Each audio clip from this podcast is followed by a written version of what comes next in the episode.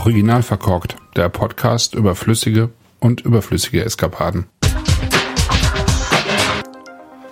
Herzlich willkommen zum Wein am Sonntag, den 13. März 2022.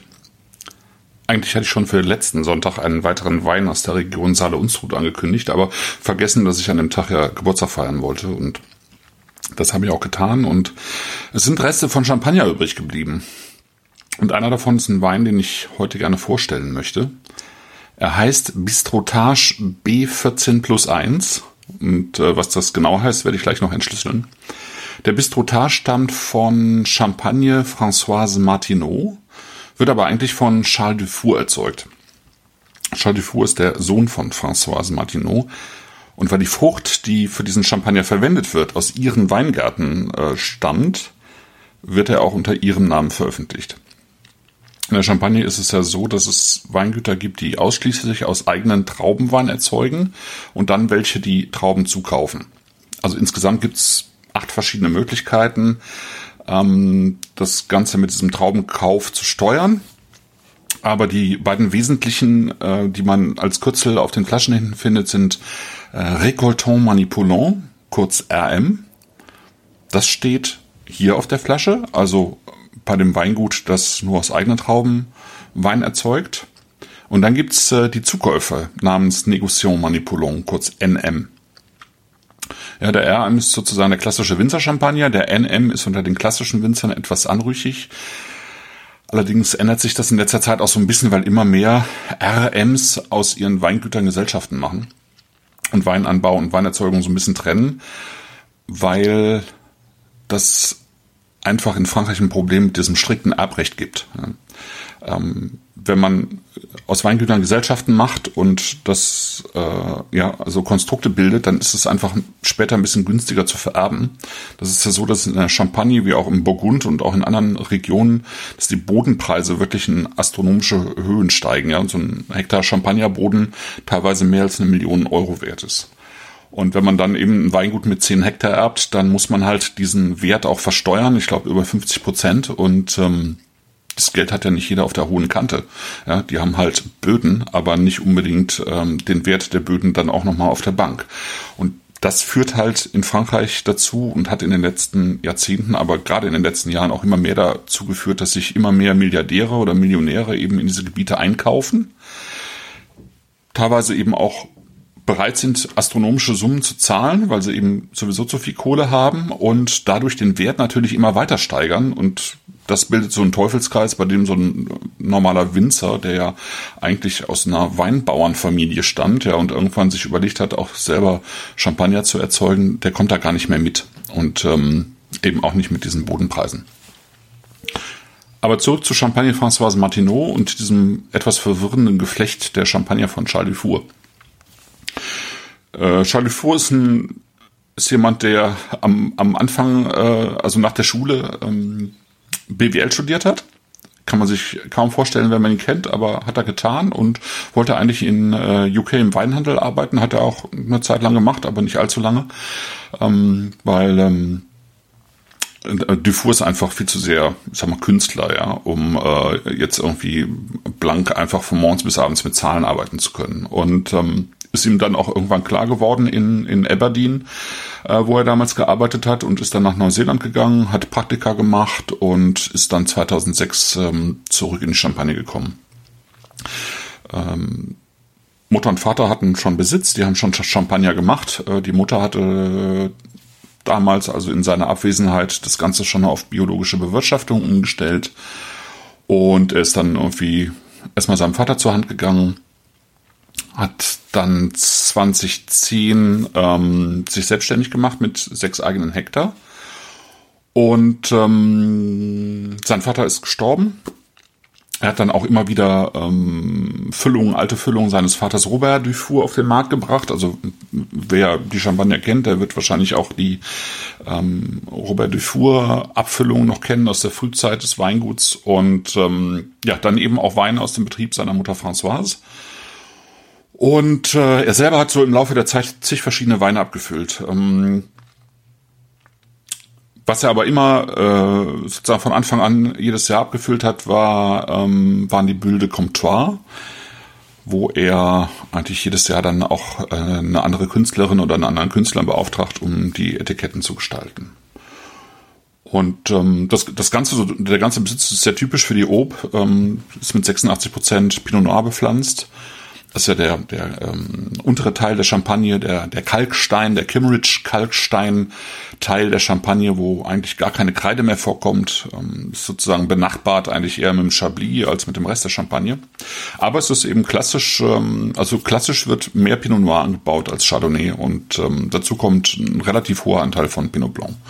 Und ähm, als es noch erlaubt war, also bis in die 10er, 20er Jahre hinein, äh, waren tatsächlich die meisten Weinberge mit Gamay bepflanzt. Also es gab sehr viel Gamay in der Champagne damals noch, bis es eben verboten wurde, weil man eben sozusagen für die Champagne nur noch Pinot Noir oder, beziehungsweise Pinot ähm, Familie sozusagen nutzen wollte.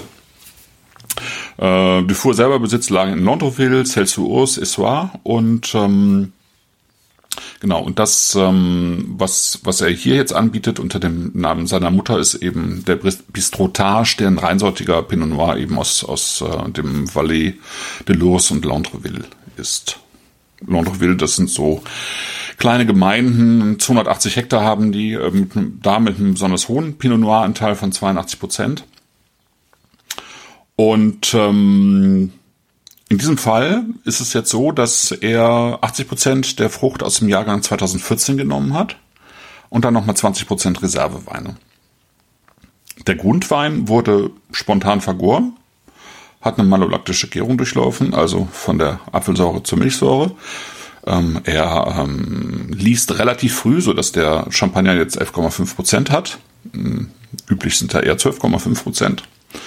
Und dann baut er das Ganze so in verschiedenen Holzgebinden aus, ähm, also unterschiedlicher Größe, von alten Barriques bis äh, zu größeren Tonneaux, äh, ein Teil auch im Tank, also Holz in 75 Prozent, ein Teil im Tank, ein Teil hat er dann auch im äh, ähm, im Betonei oder so, ja. Und das äh, verbindet er dann alles miteinander und ähm, hat äh, am 20.10.2016 hat er das Ganze sozusagen dann zusammengebracht ähm, zu einer Assemblage, also zu einer Cuvée und das Ganze dann auf Flaschen gezogen und das lag dann äh, fünf Jahre also im Keller, wurde am 10.11.2021 dann degorgiert mit knapp unter drei Gramm pro Liter, ist also sozusagen ein extra Brüt und warum heißt der 14 plus 1? Weil ähm, er schon einen 14er rausgebracht hatte, äh, nämlich äh, letztes Jahr mit einem Jahr weniger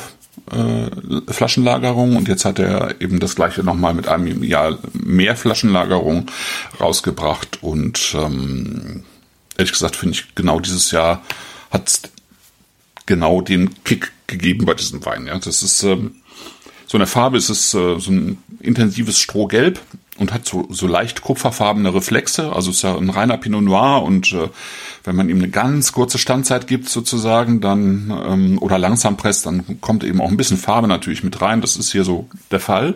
Feines Mousseux im Glas.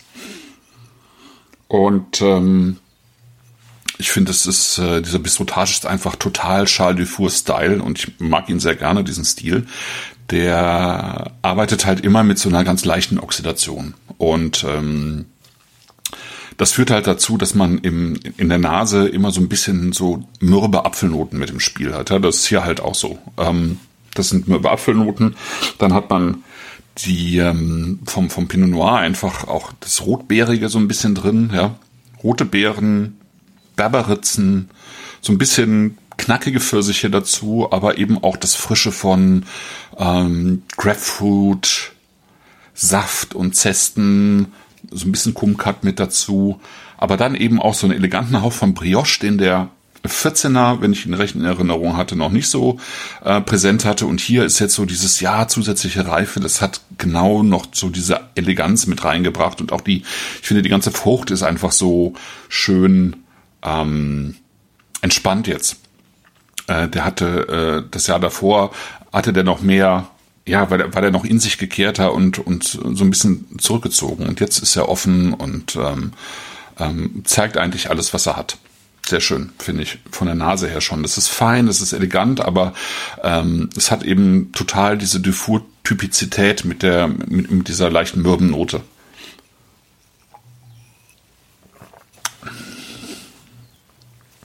Das hat er halt auch im Gaumen. Das ist trocken, also es hat ja weniger als drei Gramm äh, Restsüße, eben bei malolaktischer Gärung, also ein bisschen etwas rundere Säure vielleicht, dafür aber wiederum eben recht früh gelesen, äh, da also sozusagen wieder, also am Anfang recht viel Säure, dann malolaktische Gärung gemacht, dann so einen ganz leichten Hauch von äh, Dosage eben zum Schluss drauf und das passt sehr gut. Das ist trocken, aber auf angenehme Weise cremig, das ist saftig, wieder diese mürbe Note, aber eben auch reifes Kernobst mit dabei. Das hat so eine, so eine tiefe, tiefe Dimension, äh, so eine untergründige Kraft mit drin. Und das wird halt mit Luft immer präsenter, ja. Und am Gaumen, je, je länger man es dran lässt, sozusagen, desto präsenter wird es. Es ist elegant, es hat Feinheit, aber es hat eben auch immer so eine Würze mit drin, ähm, was Kalkiges mit drin. Da sind reife Zitrusnoten mit drin, auch wieder die Zesten, die roten Beeren, aber eben auch viel ähm, Kräutrigkeit und so ein bisschen Brotteig auch mit dabei.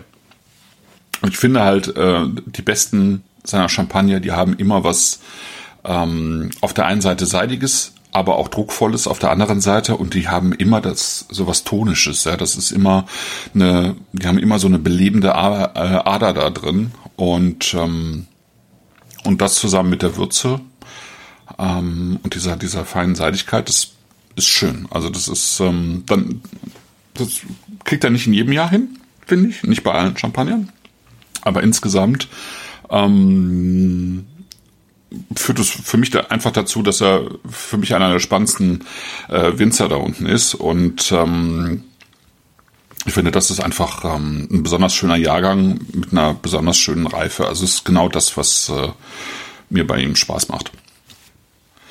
Das war mein Wein am Sonntag. Ich hoffe, dass auch ihr einen schönen Wein im Glas habt. Ich möchte mich an dieser Stelle mal wieder bedanken bei allen, die mich ähm, beim Bloggen und Podcasten unterstützen.